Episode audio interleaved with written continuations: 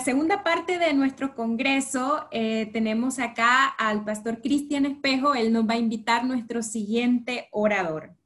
Muy bien, muy buenas noches a todos nuestros amigos, hermanos que están presentes en este magno evento, en este primer congreso bíblico de la Unión Panameña y de YATPA.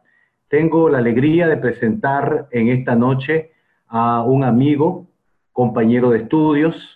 Me refiero al doctor Gluder Quispe.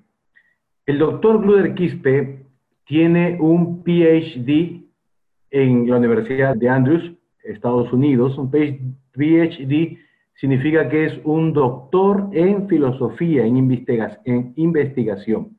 Y él presentó, sustentó su tesis doctoral titulada El Apocalipsis en la interpretación de la Iglesia Adventista del Séptimo Día, que es el libro que nosotros hemos adquirido.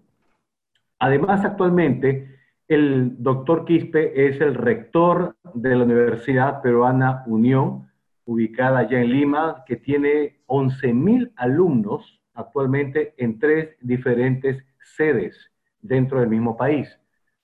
Además, el doctor Quispe en esa institución fue decano de la Facultad de Teología, antes de ser rector, fue director de posgrado de Teología, también fue director del Centro de Investigación Adventista, o llamado también Centro White, fue director de investigación de posgrado y director de recursos para el aprendizaje y la investigación.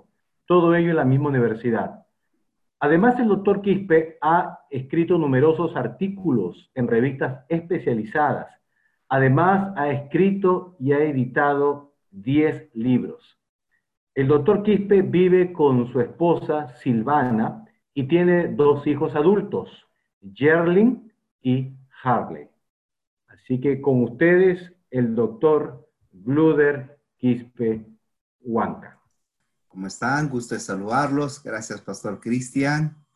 Qué alegría de verlo y poder estar con ustedes. Farid, qué alegría de verte también. ¿Cómo están todos ustedes? Verdad es que estábamos esperando este congreso, este congreso bíblico y felicito a la Iglesia de Panamá por haber organizado tan bonita iniciativa de poder compartir estos, estos momentos y aprender más. La iglesia tiene que aprender más, ¿verdad? y la iglesia tiene que, crecer. Permítame presentarles, por favor, eh, el trabajo que hemos hecho, el, asunto del de el libro Apocalipsis en la iglesia adventista del séptimo día. Eh, supongo que ya tienen todos el libro, ¿verdad? Este, quiero solo explicarles a ustedes, explicarles cuál es el contenido y por qué ustedes tienen el libro en mano me permiten, por favor. Eh, esta es la tapa del libro. Voy a mostrarles a ustedes la tapa del libro. Y quiero mostrarles lo siguiente, de dónde sacamos estas, estas investigaciones de lo que está aquí. Em, Dios me da el privilegio, en realidad, cuando hice mi plan de vida, yo tengo mi plan de vida hasta los 65 años, el momento que me voy a jubilar, desde mis 17 años, comencé a mirar el plan de vida y, nunca pensé que iba a ser tan temprano el ir a las aulas a enseñar. Si ustedes revisan mi plan de vida, era más o menos llegar a los 60 años, ir a la universidad y enseñar. Pero el Señor me permitió comenzar mi vida docente universitaria a los 29 años. Eh, y a partir de allí me dieron el desafío de eh, enseñar el libro Apocalipsis, que ya estamos 21 años más o menos en ese plan. Y la iglesia nos dio la oportunidad para que podamos hacer un doctorado, un doctorado en estudios adventistas. ¿Qué es eso de estudios adventistas? En realidad más me gustaba el Nuevo Testamento y el griego es parte de mi pasión, de lo que enseño y durante todos estos años he enseñado Apocalipsis, pero cuando me dijeron que vas a estudiar estudios adventistas, que no hay ningún hispano en este área, bueno, en realidad yo lo desafié con una condición, con la condición de que lo haga mi menor en Nuevo Testamento, eh, porque en realidad no era tan experto en estudios adventistas. Ah, ahora sí estoy feliz de que el Señor haya escogido ese camino y poder enlazar algo que yo no conocía. Y esto ya lo tengo reciente, digamos, de 13 años o 14 años ya. Eh, es poco todavía porque la vida académica es, larga, ¿verdad? En ese sentido, ¿qué iba a ser mi tesis doctoral si era estudios adventistas? ¿Qué se trata de estudios adventistas? Estudia todas las doctrinas adventistas, la historia adventista, la teología adventista, Ellen G. White, o sea, todo lo que tiene que ver con el adventismo, todo eso. Entonces, ¿cómo combinar con, con Nuevo Testamento? Hice esa combinación. ¿Cómo interpretan los adventistas del séptimo día el libro Apocalipsis? Se supone que todos los autores hablan lo mismo. Y se supone también que todos los autores toman especialmente Apocalipsis capítulo 12, donde habla el versículo 17 de que somos la iglesia remanente. Y haciendo una primera mirada a los autores, las conclusiones de cada uno de ellos, me di con una sorpresa, que siendo adventistas del séptimo día, podría haber alguna diferencia el uno al otro. Y eso despertó mi curiosidad de querer saber cómo hemos evolucionado nosotros en el entendimiento del sagrado libro, especialmente del último libro de la Biblia. ¿Y por qué es que a veces el evangelista habla una cosa y el profesor de habla habla otra cosa? ¿Y por qué a veces pareciera que uno cree en el historicismo y el otro no? ¿Y por qué es que antes se hablaba de Urias Smith y probablemente los hispanos, hablamos poco de él, y más en los Estados Unidos, que su libro ha sido difundido en grandes cantidades, muchas ediciones que ahora les voy a mostrar?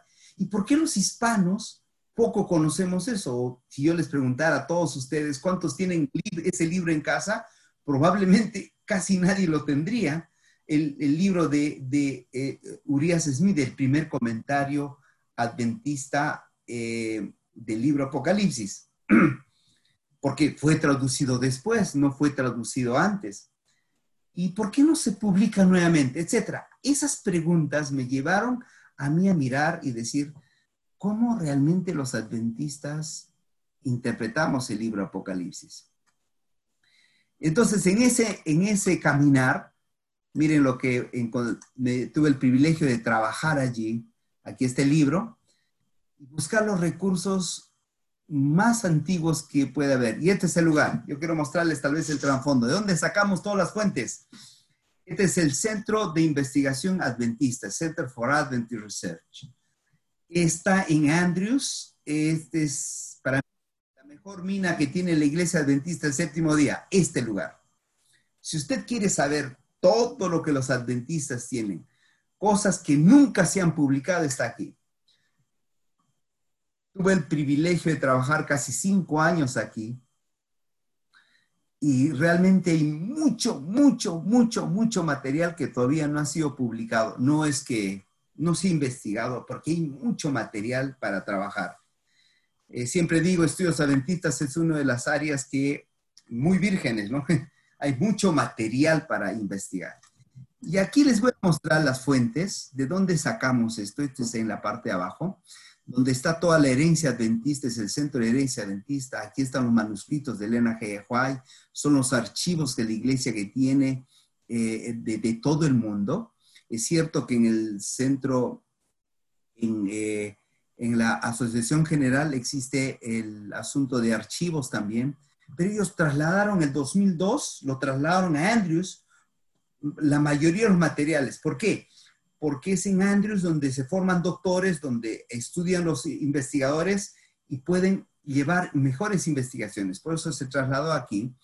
Y otros materiales, aquí está también el índice de periódicos adventistas, es decir, de revistas eh, de, adventistas que tenemos. No estoy hablando de la revista adventista, sino de revistas, publicaciones adventistas. Aquí está el museo, pequeño museo. Eh, ya este museo es una, maravilla. Ustedes pueden ver ahí las bestias de Daniel y Apocalipsis. Este es el primer PowerPoint de los adventistas del séptimo día. Este es el primer PowerPoint de los adventistas utilizado por William Simpson. No, no, no, no, no es el Simpson que tú miras, no, no, no. Es William Simpson, el primer predicador adventista en grandes ciudades Él es el que comenzó a usar esto, la maleta y todo eso vamos a pasar. La biblioteca de Ellen lógicamente son similares esto, y esta es la bóveda. En la bóveda ustedes van a encontrar todos los materiales, no hay dinero acá, sino historia. En esta historia están los materiales originales de Elena G. White, materiales, colecciones distintas de varios autores, todos los periódicos antiguos, que se puede eh, coleccionar. Acá hay más de 40 mil libros de todos los autores de todo el mundo. Cualquier libro adventista están aquí. Aquí hay más de 10 mil tesis doctorales y de maestría. Fíjense así, aquí se llama eso la colección cero números, donde hay muchas publicaciones. Yo encontré ahí la historia de México, encontré, la, puede haber la historia de Panamá, no he buscado, pero aquí van a encontrar ustedes la historia de Panamá, van a encontrar cosas que nunca se ha publicado, pero están archivados aquí. Para mi sorpresa, yo encontré cartas originales del Perú, del Perú, seis cajas, son más de 30 mil cartas. Y fíjense, 30 mil cartas enviados en 1920 hasta el 1950. Yo me quedé asombrado, hay mucho material aquí. Vamos a tener acá 1.700 revistas, títulos de revistas. Es decir, la revista Dentista es solo un título en español. Hay 700 títulos en otros idiomas y 1700 en el idioma inglés. Y todo eso se colecciona aquí. Aquí están todos los DVDs, CDs, conferencias que dan. Hoy en día ya se digitalizan y ahora lo archivan en, digital. Todas las webinars que ahora están apareciendo están siendo almacenadas. Aunque ustedes no lo sepan, probablemente este seminario también va a ir ahí. Aunque ustedes no lo sepan, va a ir parte de la colección de la historia del adventismo. ¿Qué les parece? Esto de acá que estamos haciendo es historia, es historia, es parte. Alguien lo va a contar de acá 10 años. Aquí la Unión Panameña se dedicó a hacer, o la asociación dedicó a hacer aquí un, seminario acerca de libros y eso va a ser algo bueno. Y, y acá están DVDs, después le voy a decir cómo se transforman esto aquí, puro DVDs de música, cantantes, adventistas, etcétera. Van a ver acá la primera biblioteca adventista, que es en Bather Creek, aquí. Van a encontrar, miren estos rollos, antes utilizábamos eso, ¿se acuerdan ustedes? Rollos de películas, ahora se transformó y aquí se digitaliza. el plan es más o menos el 2025 digitalizar todo esto. Se está trabajando, todos los que antes teníamos cassette, ahora se está viendo en, en que se llama en eh, digital, etcétera. Ese es el material que obtuvimos allí donde nosotros, nosotros trabajamos. ¿Qué quiero decirles? Este privilegio me llevó a mí cuando comenzó a presentar mi trabajo de investigación y decir a mis, a mis eh, consejeros, voy a hacer la historia del libro Apocalipsis en la iglesia adventista del séptimo día. ¿Cómo interpretamos? Y me dijeron, pero si mucho, pareciera que mucho. Yo mismo me quedé sorprendido. Casi todos los pastores hablan de Apocalipsis, pero pocos escriben. Y si escriben, escriben solo un, no un libros. No hay muchos comentarios, comentarios, comentarios del libro de Apocalipsis escrito por adventistas. Y eso yo me quedé sorprendido. Tal vez usted mismo se va a quedar sorprendido de lo que estoy diciendo. En hispanos, hay pocos hispanos que han escrito el libro Apocalipsis. Tenemos allí en México al pastor Lauren Way, tenemos aquí Vicuña, en Perú, ahora último Martínez, etcétera. No tenemos mucho, no hay. No existe mucho, o se han escrito algo, o todo el mundo habla, vuelvo a insistir, todo el mundo habla de Apocalipsis, pero poco lo reflejan en una escritura. Eso me ayudó a mí a que pueda comenzar a escribir cómo realmente interpretan, cómo interpretamos los adventistas del séptimo día el libro de Apocalipsis. Mirando eso de allí, llegué a una conclusión que está en el libro y quiero compartir con ustedes esa conclusión. Llegué a la conclusión lo siguiente, que en estos más de 170 años ya, el adventismo el séptimo día pasó por tres grandes periodos de interpretación del libro Apocalipsis. Esos tres periodos del libro Apocalipsis encontramos un gran periodo donde casi todos al comienzo, los adventistas del séptimo día, estuvimos influenciados por el libro de Urias Smith, Uriah Smith. No, el libro Si bien es cierto, él comenzó a escribir de 1862, antes de que se organizara la Iglesia Adventista el séptimo día, hasta 1944, cuando alguien dijo, allí en, la Universidad de Southwestern Adventist University, allí se dijo, hay que revisar el libro de Elías Smith, porque tiene algunos problemas arrianos. Y esto llegó al eco de eh, la editorial Review and Herald y se juntó Pacific Press. Para ubicarlos, aquí está Sauder, en Washington estaba, estaba porque ya desapareció la imprenta de eh, eh, y en California está Pacific Press. Entonces se juntaron y la iglesia tomó a bien de hacer una revisión del libro. Y ahí comenzó la idea de formar una de las, de las que impulsó, digamos, a tener el comentario bíblico adventista. El comentario bíblico adventista no fue publicado desde 1844. Pero ¿por qué ponemos aquí 1844? Porque ya comenzó en los Estados Unidos un grupo de teólogos a reunirse. Porque aquel tiempo el seminario donde se formaban pastores había comenzado en Pacific Union College, que está allí en California. Y allí se reunían los teólogos y llegaban a conclusiones. Y uno de los grandes problemas en el libro Apocalipsis, en aquel tiempo, era, y creo hasta ahora en algunos de los casos, era Apocalipsis capítulo 16. Apocalipsis capítulo 16, el versículo 16, la palabra Armagedón. En el libro de Urias Smith decía que era una batalla física, es decir, una guerra física. Pero por el otro lado, en Australia apareció uno de los grandes teólogos que tal vez pocos de aquí lo conocen, llamado Louis Ware. Louis Ware fue un pastor que escribió más de 67 panfletos y libros que realmente dio un gran aporte a la iglesia adventista del séptimo día. Hace dos años atrás, en Argentina, un teólogo escribió un libro y quieres saber cuál es ese libro, yo te voy a mostrar el día de mañana. Hoy no, solo te estoy mostrando cómo comenzó, de lo que, y voy a mostrarle unos libros más que él escribió, y que cambió totalmente la forma de interpretar Apocalipsis capítulo 16, versículo 16, que Armagedón vendría a ser una guerra espiritual más que una guerra física. Entonces, por eso es que comenzamos, aun cuando el comentario bíblico adventista comenzó a escribirse en 1952 hasta 1957, donde terminó con el libro Apocalipsis. El comentario bíblico adventista, es decir, el comentario de Apocalipsis, llegó a ser la norma de de todo adventista. Mucho todavía de lo que nosotros seguimos, seguimos todavía con este clásico comentario adventista. Sin embargo, la iglesia ya comenzó a publicar una serie de libros, ya se publicó el libro de Génesis, del el nuevo comentario internacional adventista.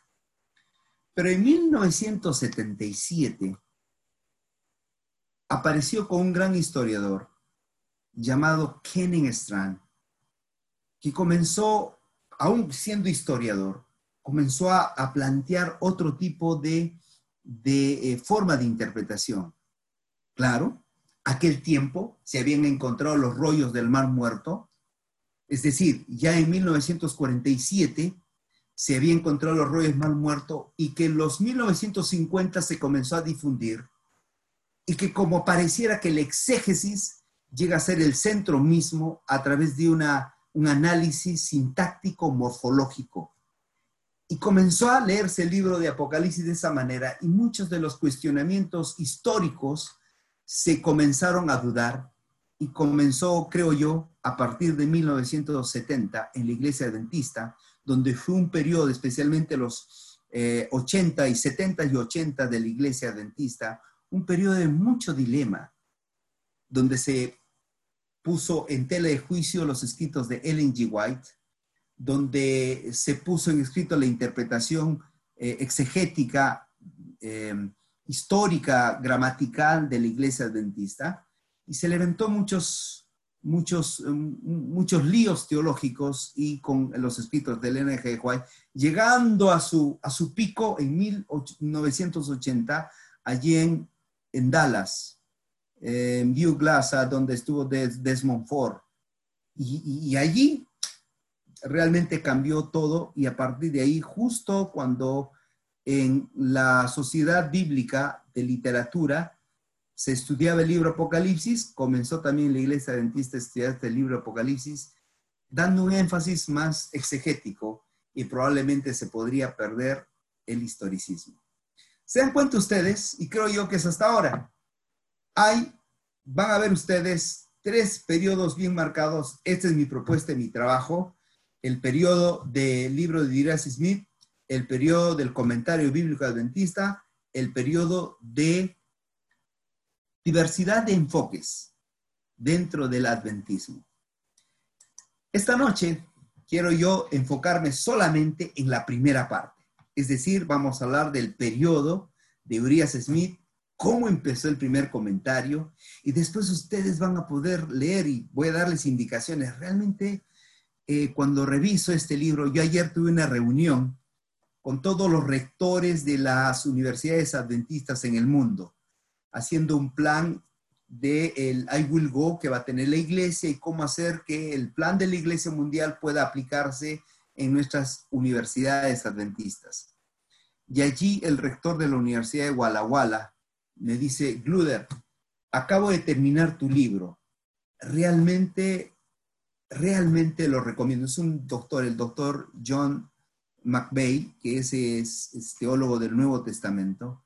Yo me quedé pensando en lo que él me estaba escribiendo decía, Señor, tú has sido tan bueno conmigo que me has dado la oportunidad de poder mirar y, y ver cosas que puedan ayudar a nuestra iglesia, cómo enfocar, y un análisis que vamos a hacer el día viernes, por eso no tienes, tienes que estar aquí, si puedes invitar a más personas también que puedan ingresar y, aprovechar de este eh, Congreso Bíblico va a ayudarnos muchísimo a mirar. Mi propuesta no es que eh, estamos mal interpretando el libro Apocalipsis, sino el mayor peligro que podemos correr es poder perder nuestra identidad como adventistas del séptimo día.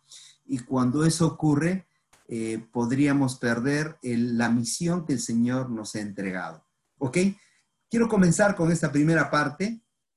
Quiero ahora sí, mirando ya estos, este gráfico que tenemos acá, vamos a comenzar con este periodo, periodo asociado a la obra de Uriah Smith. Este es el periodo. Este es el librito, probablemente este libro más después, en realidad, porque Uriah Smith fue un autor que estuvo casi 50 años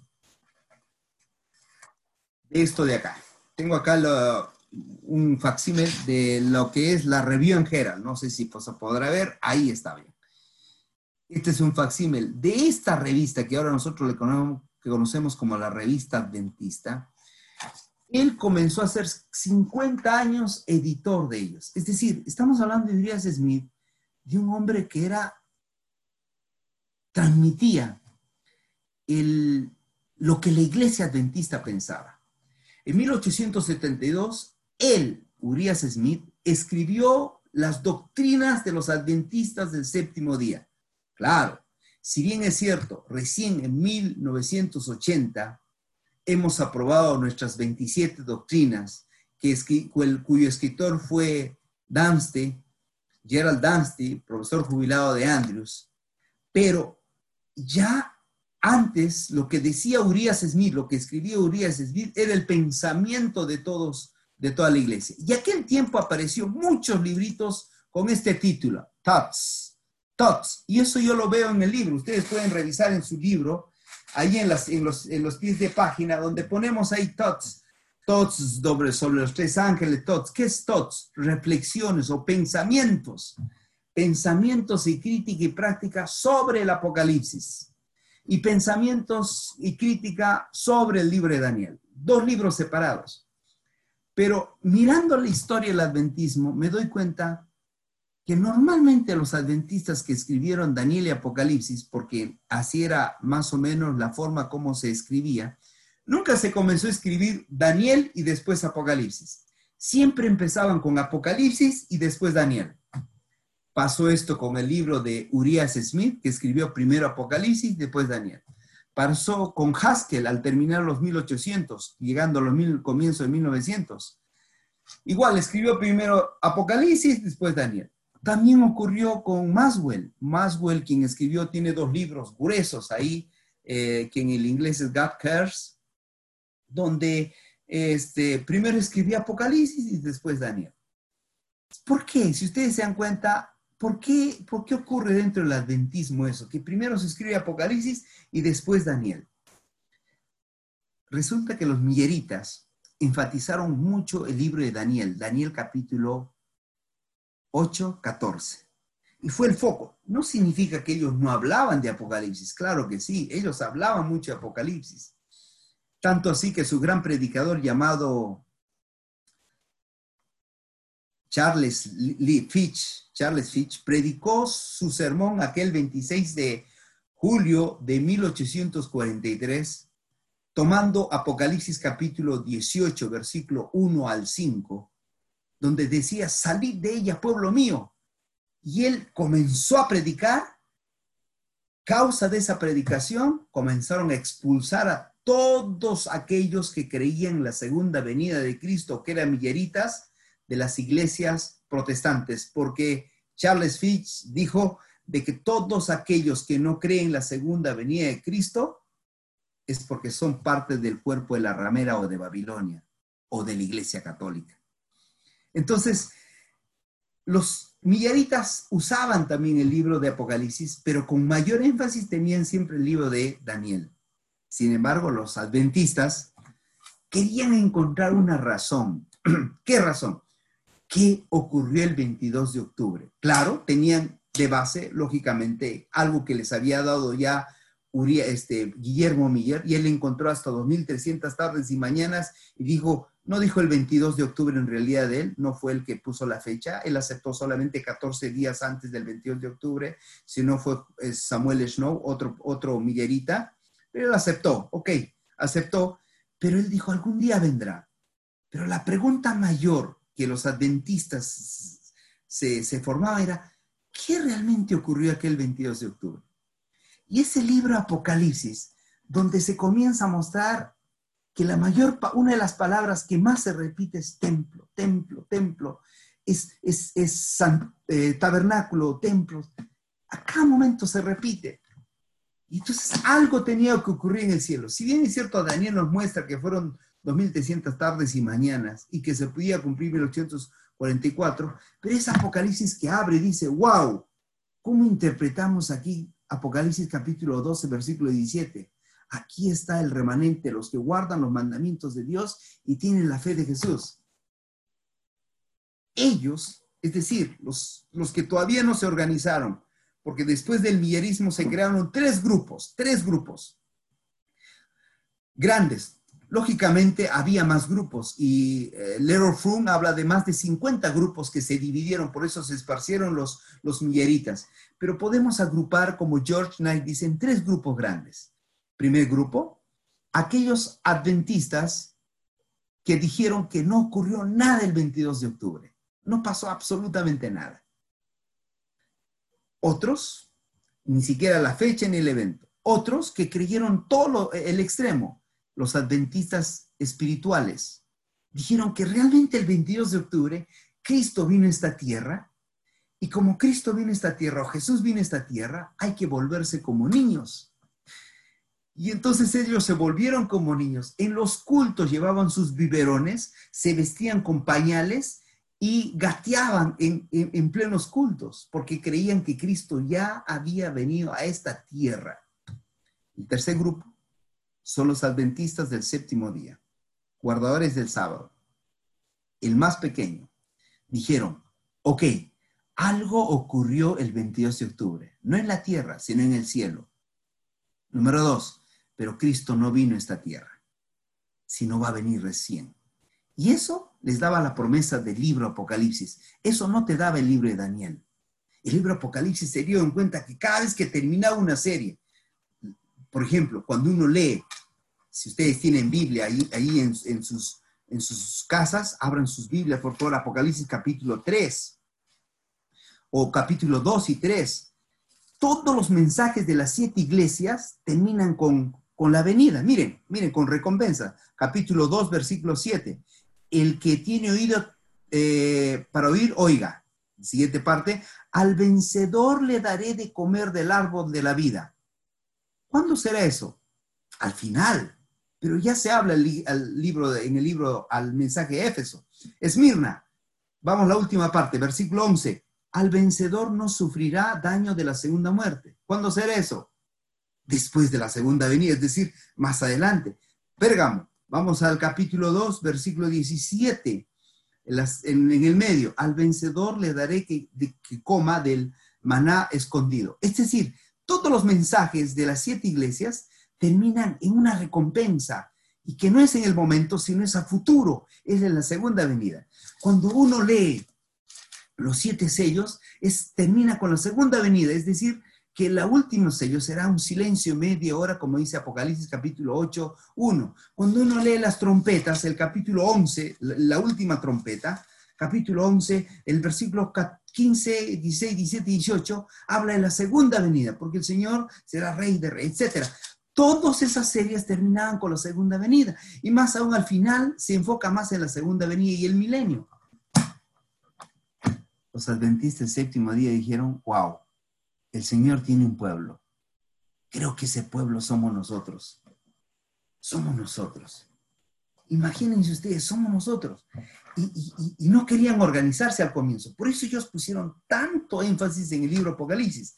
A tal punto que cuando es, el libro de Urias Smith comenzó a escribirse, en realidad no, no fue escrito, no fue escrito por si acaso, sino simplemente ahí en la iglesia Butter Creek, en esta iglesita que de ahí se, se reunían ellos, y un día, mientras estaba en el grupo de la escuela sabática, Recuerden, la escuela sabática nace en 1853 para los niños. Un modelo que tomaban de, los, eh, eh, de, la iglesia este, de los protestantes, eh, especialmente de las escuelas primero sabáticas, después de escuelas dominicales. Y allí viene la escuela sabática. Y que pasó eso después a los, a los, a los que se llama, a los adventistas. Y allí se comenzaron, no tenían folleto, no había folleto como ahora nosotros tenemos. Solo estudiaban esto. Y un día comenzaron a estudiar, a partir de 1862, comenzaron a estudiar, en realidad antes de ello, comenzaron a estudiar el día Apocalipsis, versículo tras versículo. Terminaron hasta el capítulo 22, entonces uno de los miembros llamado Jaime White o James White dice, ¿por qué no estudiamos de nuevo el libro Apocalipsis?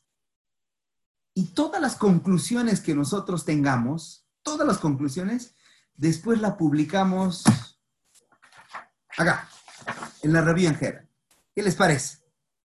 Y eso es lo que ocurrió. Resulta que cuando comenzaron en 1862, la primera publicación, aproximadamente después de, de septiembre o agosto, comenzaron a publicar. Comenzaron a publicar, ustedes tienen el libro ahí, todas las publicaciones están, toditas están ahí, pueden buscar ahí en, el libro. Comenzaron a publicar cada capítulo que estudiaron. Ese TOTS en plural, es decir, reflexiones, no era la reflexión solamente de Urias Smith. Ojo con lo que voy a decir, por favor. Voy a repetir de nuevo. TOTS o, reflexiones no era la reflexión de Urias Smith solamente, era la reflexión de todos los adventistas.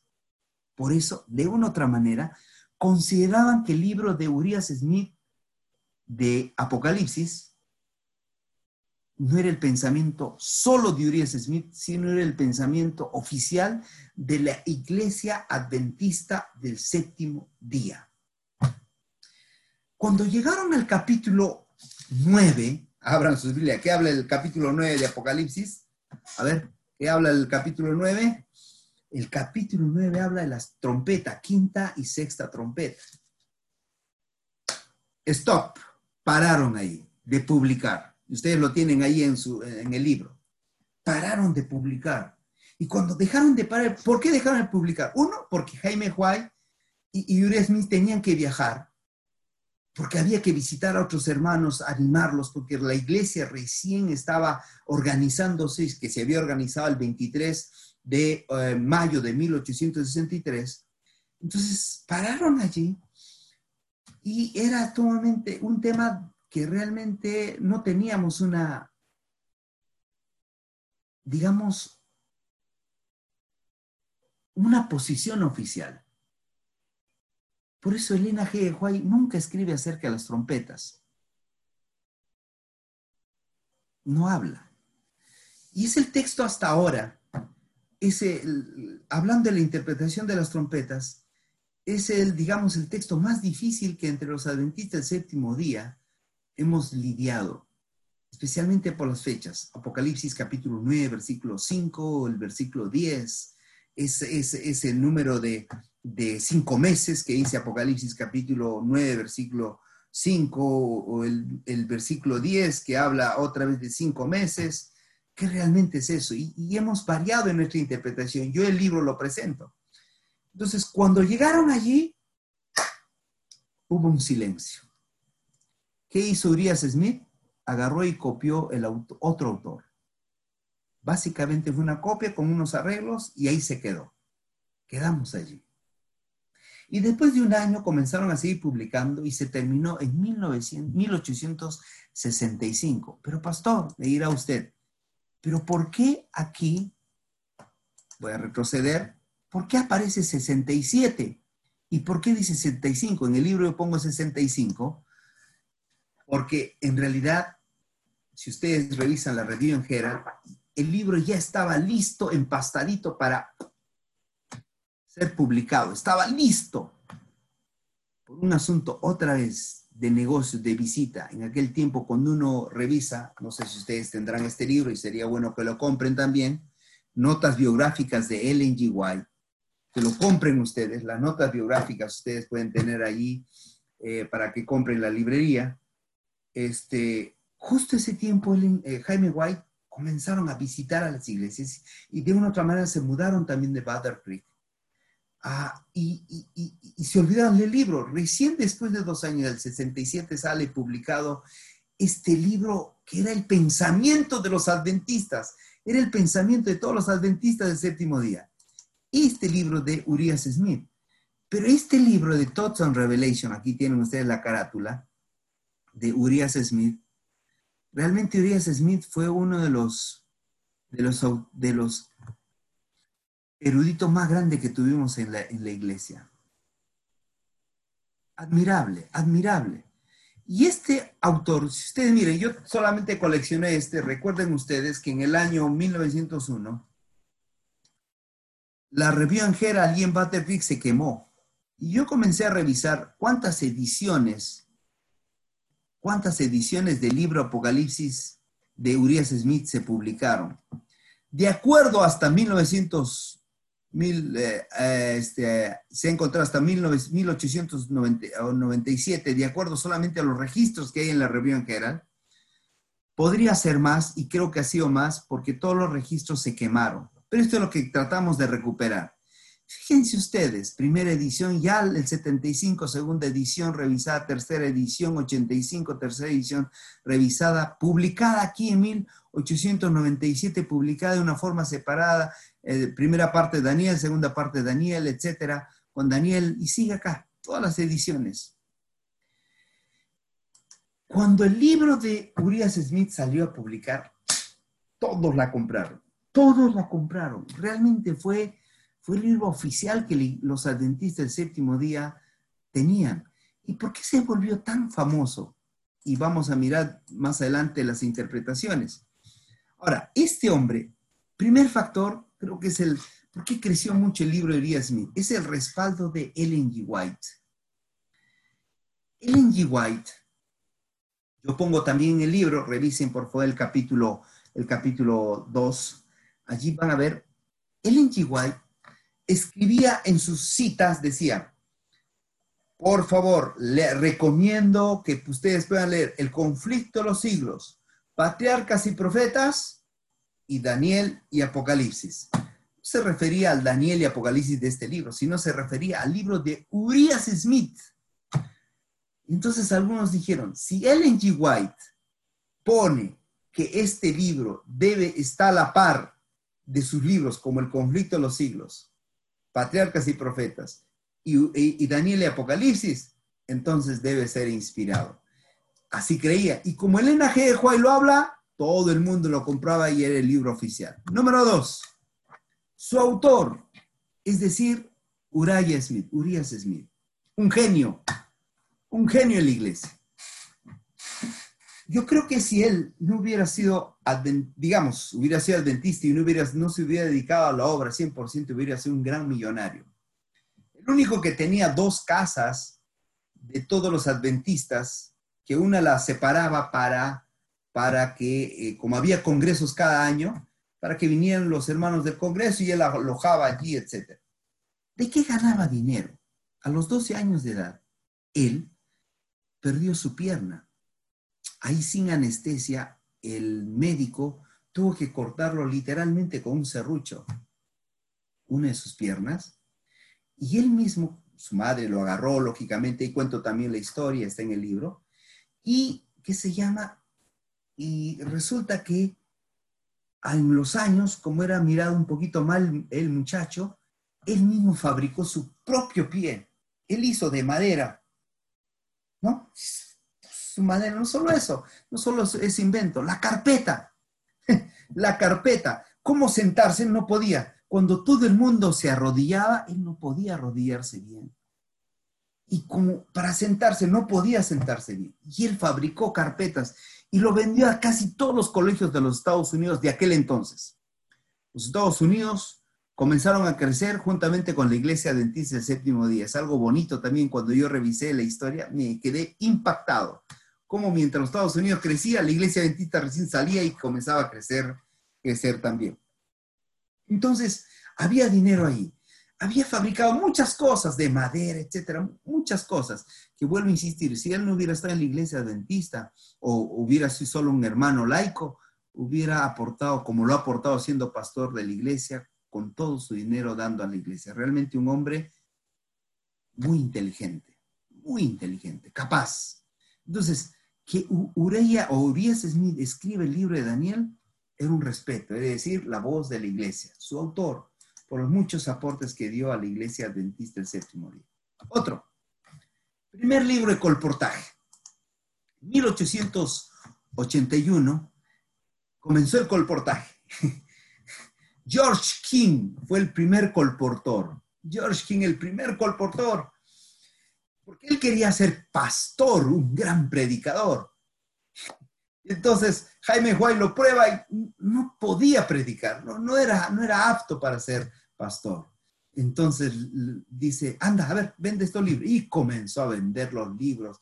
Y entonces hicieron un libro de colportaje.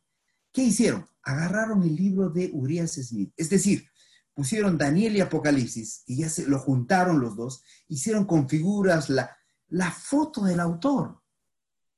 ¿Por qué? Urias Smith era muy respetado. O sea, poner ahí es como ahora, ¿no? Poner la foto de Alejandro Bullón y todo el mundo lo compra. Algo así. Poner la foto de Urias Smith er, era que todo el mundo lo iba a comprar el libro. Y entonces ahí configuras el primer libro de colportaje. Y George King hizo ese, libro de colportaje. Y aparte de eso, fue el primer comentario por un adventista el libro Apocalipsis no fue de Génesis, no fue de números, no fue de los evangelios, que un escritor adventista escribió versículo tras versículo, sino el libro de Apocalipsis. ¿Qué les parece? El libro Apocalipsis. ¿Quieren saber cuántas veces hemos dedicado en la lección de escuela sabática a estudiar el libro Apocalipsis? ¿Quieren saber? Mañana les voy a decir, mañana les voy a hablar, que es admirable. Mañana les voy a hablar de eso, porque pareciera que hablamos mucho, pero tal vez lo hemos estudiado poco. Yo también me quedé admirado. Mañana vamos a hablar. Pero entonces, este libro, el libro de Urias Smith, imagínense, en la iglesia ya era difundido. Ahora afuera era, comenzaba a ser difundido, era la voz oficial de la iglesia. Otra cosa que es importantísimo también. Siguiente, es el apoyo de los pioneros. Claro, todos los pioneros, decían, ok, ¿alguna interpretación? Leamos el libro de, Apocalipsis del libro de Urias Smith. Todos hablaban de eso. Vamos a avanzar rapidísimo acá para terminar. Miren, también qué? El plan misionero de lectores. Es decir, sacaron unas preguntas en esto. En la revista Adventista, en esta revista Adventista, sacaron una sección llamada Missionary Reader Circle. Allí ellos, ¿qué hicieron? Había preguntas y las respuestas era con el libro de Urias Smith. Eso duró casi dos años. Yo también, usted lo puede encontrar en el libro. Puede encontrar el libro. Perdonen que ahora nos dé la página, pero estoy dejando a ustedes para que ustedes comiencen a buscar. Mañana voy a entregar con páginas para que ustedes puedan investigar un poco más, ¿verdad? Investigar. Otro factor importantísimo, libro inspirado. ¿Sabe? Apareció un panfletito, así una hojita.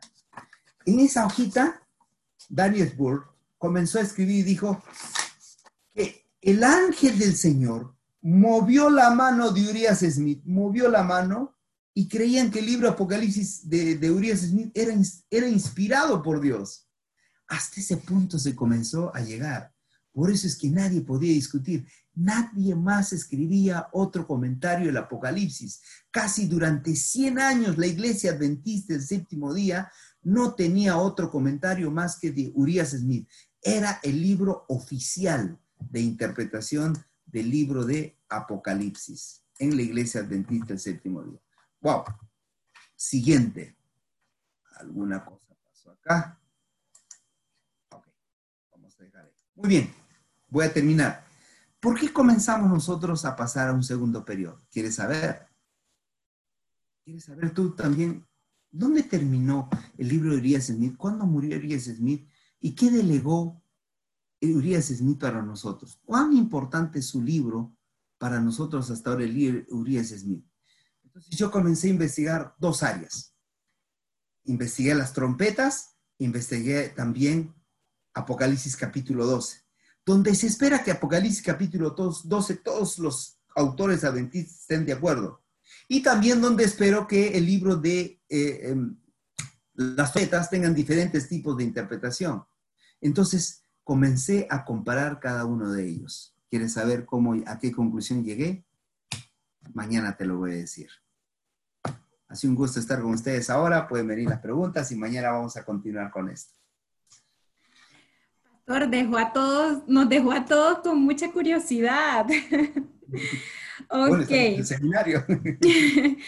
Eh, pueden poner sus preguntas en, en, la parte de abajito. Ustedes ven un cuadrito que dice preguntas y respuestas. Ahí las pueden poner para contestar algunas. Aquí tengo la primera, Pastor Gluer. Adelante. Eh, por favor, aclarar lo siguiente.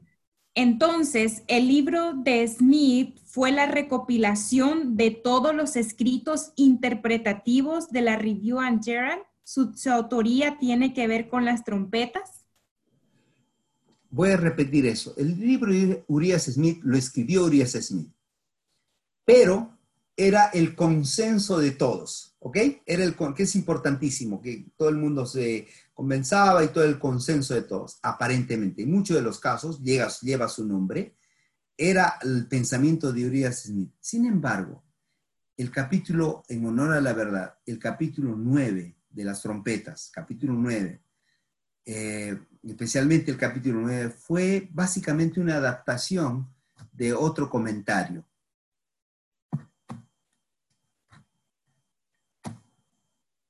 ¿Está bien? ¿Hay duda de eso? Solo eso quería decir.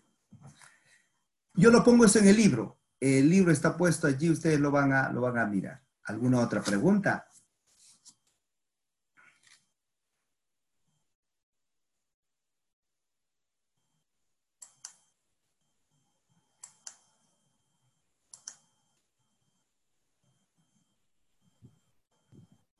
Enciende el micrófono, Fari. Sí, listo. Ok, aquí seguimos con las preguntas. Buenas noches. Usted nos quiere mostrar que Smith tuvo, tuvo pensamientos arriano. Debemos creer ¿Debemos creer en la interpretación del santuario en la visión que tuvo? Muy buena pregunta. Eh, tengo que ser muy honesto a ustedes. Recuerden ustedes, la verdad no es progresiva, sino el conocimiento de la verdad es progresiva, que es distinto. Es decir, la verdad siempre va a ser verdad. Sin embargo, todos, incluyendo Ellen G. White, tuvieron que aprender a lo largo de la historia. Voy a contarles una historia para responder lo que voy a, voy a decir. Voy a hablar del sábado. En 1855, el 17 de noviembre, pasó a predicar en un congreso de la iglesia J.N. Andrews, diciendo que había que guardar el día sábado de puesta sol a puesta del sol. Hasta ese entonces, los adventistas del séptimo día teníamos cuatro posiciones. Algunos, recuerden ustedes que todavía no nos habíamos organizado, estamos hablando de 1855, ¿ok? La iglesia se organiza el 63, ¿ok? Pero había cuatro posiciones. Algunos guardaban de 6 de la tarde a 6 de la tarde, y estos eran la mayoría porque José Bates, Joseph Bates, que fue un marinero, tenía, miró mejor, tenía problemas, ¿no? Ustedes están en Panamá, no sé si lo van a entender, no sé cómo es. Nosotros que estamos en Perú, yo estoy ahorita en Perú, este, estamos más cerca a la línea ecuatorial. Les voy a contar con esta historia para que me entiendan. Un día estaba jugando el fútbol, Perú contra Venezuela era las 7 de la noche aquí en el Perú y era viernes. Y entonces con mi hijo comencé a, escribirnos por el WhatsApp, decir, feliz sábado, hijito, ¿cómo estás? Feliz sábado, papi. Me dice, estamos conversando, conversando. De un momento veo, gol. Perú, Perú había metido un gol. Y le digo, hijito, estamos en día sábado. Y él me dice, para ti, papi, para mí no. ¿Por qué? Le digo, porque el sol todavía está arriba. Era el mes de junio y el sol se ocultaba a las casi 10 de la noche. Para nosotros 10 de la noche. Pero para, para él todavía el sol estaba arriba. Entonces, yo me imagino a José Bates mirando, ok, viví en Butter Creek, donde el sol se oculta a las 10 de la noche. O sea, va a haber un tiempo donde no van a saber qué momento empieza el sábado. Mejor hagamos lo siguiente. Tomo la línea ecuatorial, 6 de la tarde a 6 de la tarde. Y la mayoría de la gente creyó en eso, gracias a José Bates. Otro grupo, 6 de la mañana a 6 de la mañana. Otro grupo, 12 de la noche a 12 de la noche. Y otro grupo, que era mínimo de puesta del sol a puesta del sol. Pero la mayoría a 6 de la tarde. Cuando J.N. Andrews predicó que debíamos de guardar el día sábado de puesta del sol a puesta del sol, dos personas salieron renegando el sermón. ¿Quiénes creen? Bates y Elena G. de White. ¿Qué les parece? Elena G. de White. ¿Cómo es posible? El pastor Bates ha dicho que hay que guardar de, 6 de la tarde a 6 de la tarde. Y entonces se fue. Pasó domingo, lunes, el ángel le apareció en visión y dijo, lo que el pastor J.N. Andrews predicó está correcto. Yo te dije hace nueve años atrás, en una visión, que hay que guardar después del sol, después del sol. Y es cierto, el Señor ya le había contado, ya le había hablado, en 1848. Le he dicho que había que guardar después del sol, después del sol. Los que entienden inglés me van a comprender lo que voy a decir ahora. Tal vez para ilustrarlos voy a poner de la siguiente manera.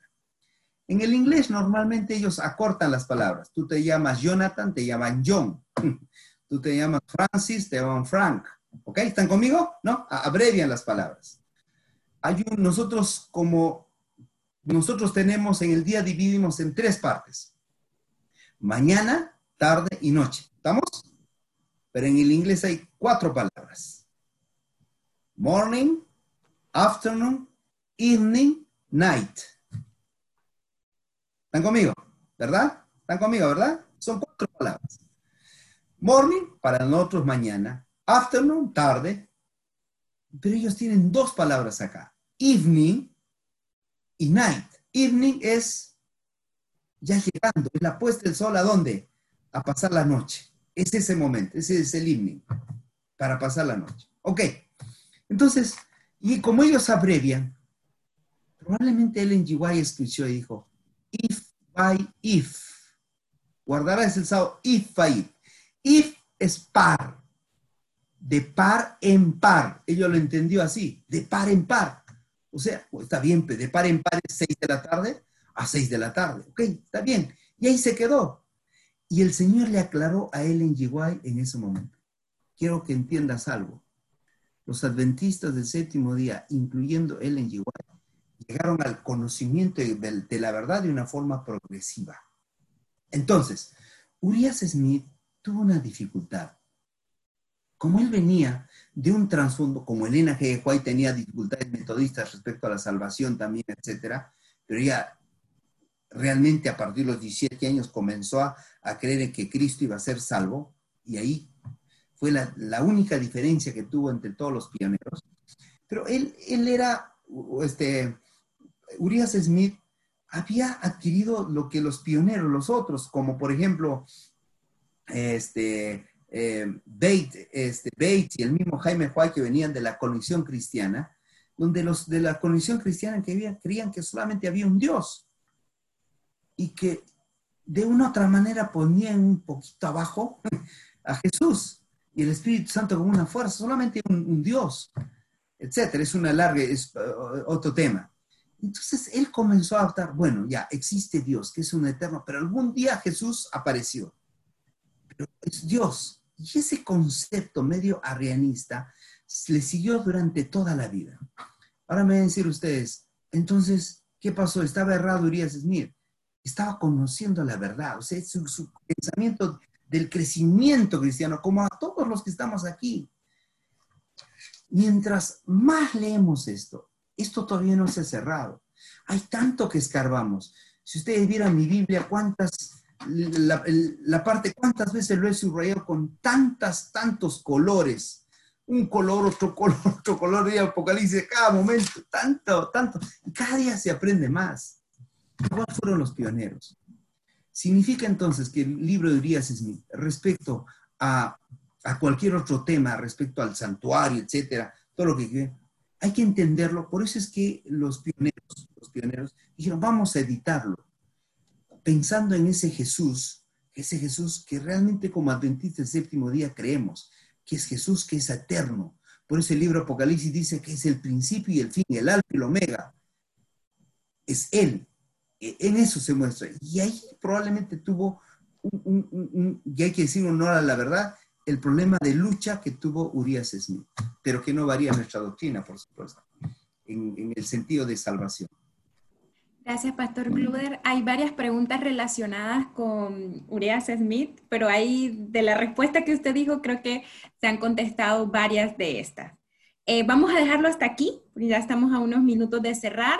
Sé que este estudio ha sido de gran bendición para todos, estamos recibiendo bastantes comentarios gracias a las personas que, han estado fielmente aquí en sintonía. Así que, Pastor Atencio, usted tiene las palabras finales en esta noche.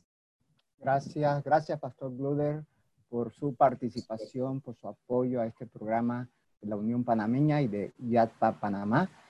Estamos llenándonos. Hay un mandato bíblico sobre todas las cosas, eh, buscad la sabiduría, llenate de la sabiduría. Y esto es un evento para eso, para que nuestras mentes y nuestras eh, neuronas formen nuevas redes de conocimiento para gloria de Dios y para poder sostener nuestra fe en todas las circunstancias. Muy bien, tenemos que terminar. Buenas noches para todos. Tengamos una oración final. Querido Padre, estamos muy agradecidos por haber iniciado esta linda actividad de crecimiento, una actividad para que nuestra fe se fortalezca. Es un evento para que afirmemos nuestra confianza en ti y podamos seguir hasta el día cuando tú vengas en las nubes de los cielos. Despídenos no de tu presencia, gracias por estar con nosotros. y cerramos con la certeza de que has estado bendiciendo este programa. Lo pedimos, lo agradecemos en el nombre de Jesús. Amén.